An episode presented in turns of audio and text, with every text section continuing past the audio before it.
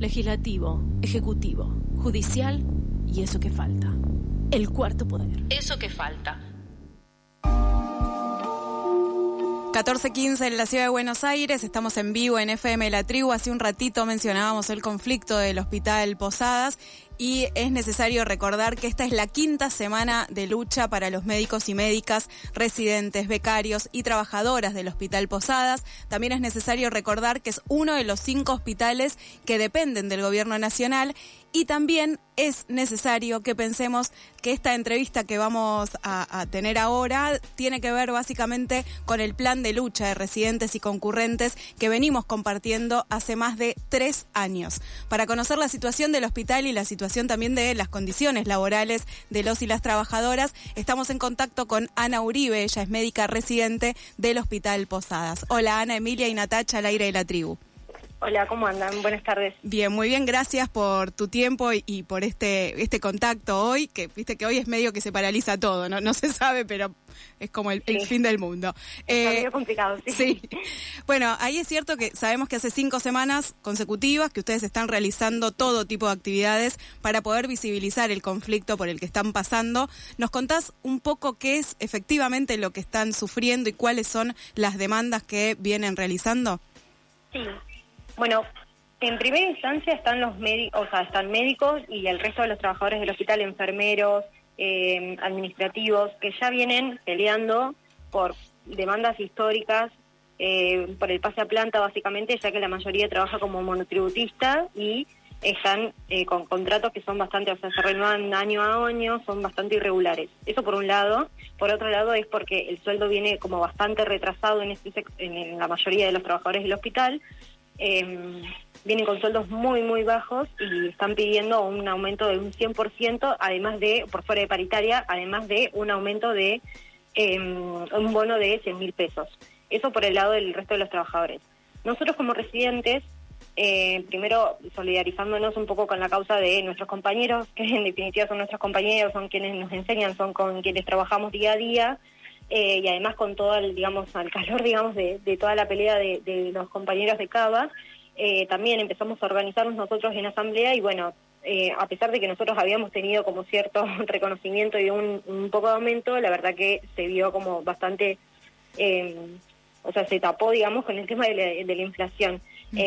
actualmente, digamos, los R1 están cobrando muy bajo y eso no claramente no llegamos a fin de mes. Y en medio de toda la pelea, eh, no tienen mejor decisión, digamos, de quitarnos la autogestión, que es eh, lo que se recauda de las obras sociales en el hospital y se reparten todos los trabajadores. Decidieron que nosotros ya nos formábamos, ya no éramos trabajadores del hospital, eso era un reconocimiento que tuvimos durante la pandemia y ahora se nos los quitó. Eh, así que bueno, estamos también pidiendo por el reconocimiento de eso, además de claramente las condiciones laborales en las que trabajamos todos los días que son decadentes. Hola Ana, ¿cómo estás? Natacha te saluda. ¿Cómo estás? Bien, mira, eh, para aclararnos un poco la situación, porque hay un montón de información respecto a, por un lado, lo que sucedió, el gran triunfo de, médicos residentes en Cava, ¿no? Sí. Y lo que está sucediendo en el Hospital Posadas. O sea, son conflictos que dentro de todo están dentro de una coyuntura de, digamos, de crisis de, de, la salud pública, no por los médicos, sino por justamente la gestión del gobierno de la ciudad y el gobierno nacional. Eh, pero por el otro lado, eh, entiendo que dependen de, lugares distintos, ¿no? Los triunfos, el, o sea, los 200 mil pesos que postularon como salario mínimo para los residentes de Cava, no, no estarían ustedes, porque dependen del gobierno nacional. Porque son, claro, porque nosotros dependemos del, directamente del Ministerio de Salud de Nación. Eh, no dependemos del, de, de, capital. De, ciudad. Eh, ¿Y, cuánto, ¿Y cuánto están ganando ustedes como Por residentes? Por eso, un R1 está cobrando cerca de 160 mil pesos. Ah, y ellos consideran que ese aumento, o sea, después de que ah, cobrábamos mucho menos, ¿no? Eh, eh, cobran 660 mil pesos, algunos todavía no han cobrado, de hecho, eh, quienes entraron, digamos, hace tres meses, este pero ese sería el sueldo de un R1. Alguien que trabaja de 7 de la mañana hasta las 10 de la noche, básicamente. No, e, es, es muy terrible y a veces cuando lo decís con, con cifras, eh, una toma más perspectiva ¿no? de, de, lo, que estás diciendo, porque a veces es poco y como hay tantas eh, desviaciones en cuanto a salarios y montos, está bueno que, que sepamos cuánto es lo, lo que cobran. Y por el otro lado decías algo que me parecía sumamente importante, que es como que hay médicos monotributistas. Ah, sí, el 80% de este hospital está sostenido por eh, médicos que trabajan eh, como monotributistas. Este, es algo que es muy irregular y viene esta, o esta modalidad, digamos, del hospital de, de precarizar, digamos, a la mayoría del personal es de hace años, es un reclamo que viene hace años.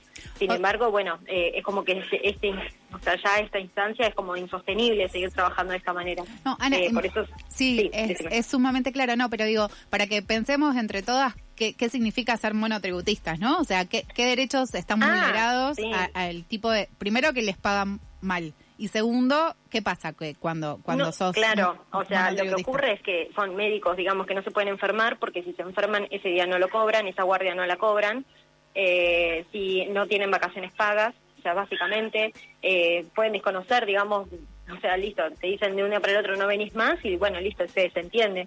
Eh, eso no ocurre porque obviamente falta un montón de personal también, pero sin embargo la, la, la gente que igual elige seguir trabajando acá en el hospital trabaja en, en esas condiciones. Es es verdaderamente muy, terrible y quizás esto pierde visibilidad por el hecho de, ser diferentes en cuanto a quién reclaman, ¿no? Que en este caso sería el, gobierno nacional. Hay algo también que, que, ustedes mencionaban, que es que el lunes pasado eh, iban a tener una reunión con el gobierno nacional y que diera una respuesta también ante estos reclamos. La pregunta es qué sucedió en esa reunión, ¿hubo alguna respuesta? Al, algo, algo. no, sinceramente yo, yo fui en esa reunión que hubo con el, con, el Ministerio de, Salud. Ellos dijeron que, eh, o sea, básicamente estuvimos en conjunto con los trabajadores de Garrahan porque, bueno, esto es, es real lo que venías diciendo de o sea, eh, se lucha por un lado, se lucha por el otro, se, por ahí se disgrega un poco, pero en realidad es una es algo que atraviesa, es transversal a todos los trabajadores de la salud y a todo el país, porque se, se están levantando luchas en todos lados. Este, bueno, eh, estuvimos en conjunto con, los, con compañeros del Garham que también reclamaban, digamos, por recomposición.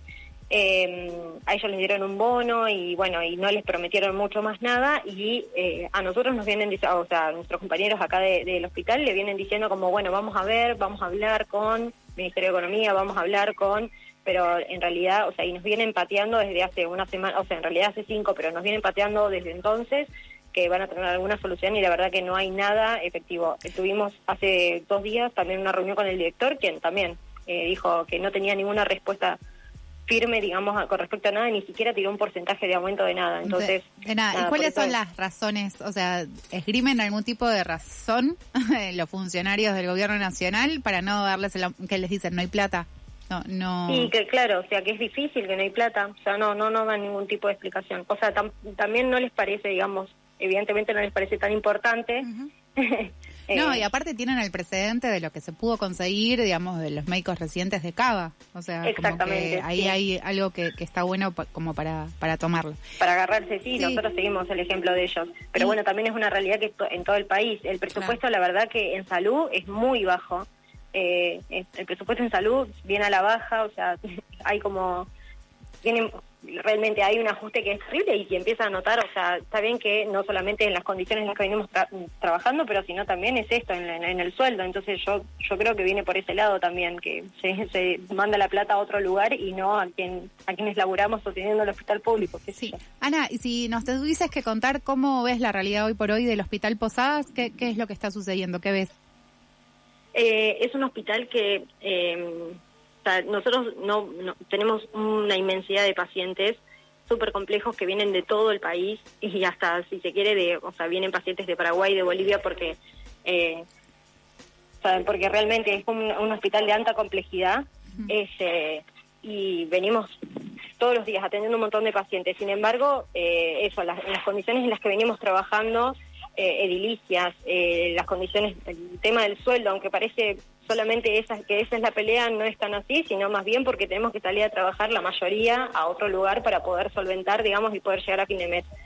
Em, yo creo que por eso la pelea, digamos, de ahora es eh, no solamente eh, por una cuestión salarial, sino también para poder, digamos, seguir sosteniendo el hospital y que, no sosteniendo, sino que justamente que la calidad de atención a nuestros pacientes sea la mejor. Em, esa es la realidad, que es un hospital que se está empezando a vaciar y se está yendo y te invita a irte en realidad en vez de quedarte a pelear.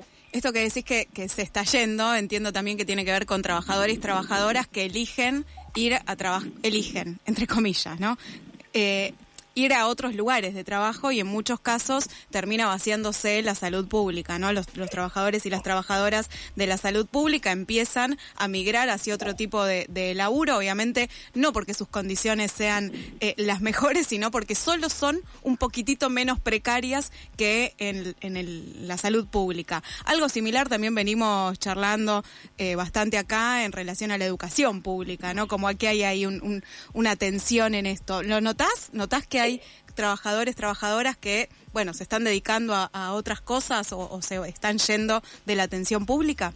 Sí, sí, sí, sí. O sea, hay un montón de gente que decide, digamos, no no no seguir digamos en esto o justamente o están pensando o lo están pensando. O sea hay un montón de, compañeros o un montón de, gente que nos forma que está harto y que ya no quiere seguir en estas condiciones. Este y por lo que decías de docentes la verdad que también o sea no me parece que no es solamente o sea ahora en, salud pero porque creo que se va contagiando. Sin embargo creo que se está o sea no es solamente la situación de los de los hospitales sino por ejemplo también la educación pública está en una situación similar. Yo creo que hay que rever ahí. Ah, sí, Ana, te hago una consultante, digamos, la no propuesta del gobierno nacional en esta reunión que tuvieron hace dos días, eh, ¿cómo, ¿cómo siguen? Digamos, ¿qué, ¿qué es lo que planearon? ¿Cuál es su plan de lucha por un lado? ¿Y qué se espera del gobierno nacional por el otro? Eh, del gobierno nacional estamos esperando una respuesta, pero ante la no respuesta justamente, ni siquiera de algo mínimo, o sea, ni siquiera de nada, no tuvimos respuesta de nada. ¿Y no una posible eh, reunión, nada? No, por ahora, o sea, estamos esperando ahora, hay una reunión, pero la verdad que no, no tenemos, la verdad, mucha garantía de nada. Eh, así que por eso se votó eh, el día de mañana hacer un stand de paro autoconvocados, que es el, en cómo se organiza la mayoría de los trabajadores del hospital. Eh, votaron un paro de 96 horas, así que están desde el martes hasta el viernes eh, de paro y se votó también para la semana que viene. Si es que no hay respuesta y el día de mañana habría una acción, habría no, hay una acción a las 9 de la mañana acá, en la cual no solamente van a confluir eh, trabajadores del hospital, sino que también se van a confluir un montón de hospitales de la zona que también vienen en lucha, en conjunto también con los residentes de provincia que también vienen en conflicto. Eh, Así que bueno, se va a hacer una gran acción a cada mañana a las 9 de la mañana. Entonces, en el Hospital Posadas, mañana hay una manifestación en frente del hospital donde obviamente estamos todos y todas convocadas para, para ir Por y, supuesto. y apoyar. Todos invitados, van a un montón de sectores de otros trabajadores de otros lugares, de, aerolíneas, de docentes, eh, brindaron su apoyo y van a venir a apoyar también. Así que. Ana, te agradecemos un montón la, la comunicación y estamos acá para lo que necesiten y sumamente atentas a, todo lo que están haciendo y bueno, apoyando, obviamente. muchas gracias por apoyar. muchas gracias. Gracias a ustedes.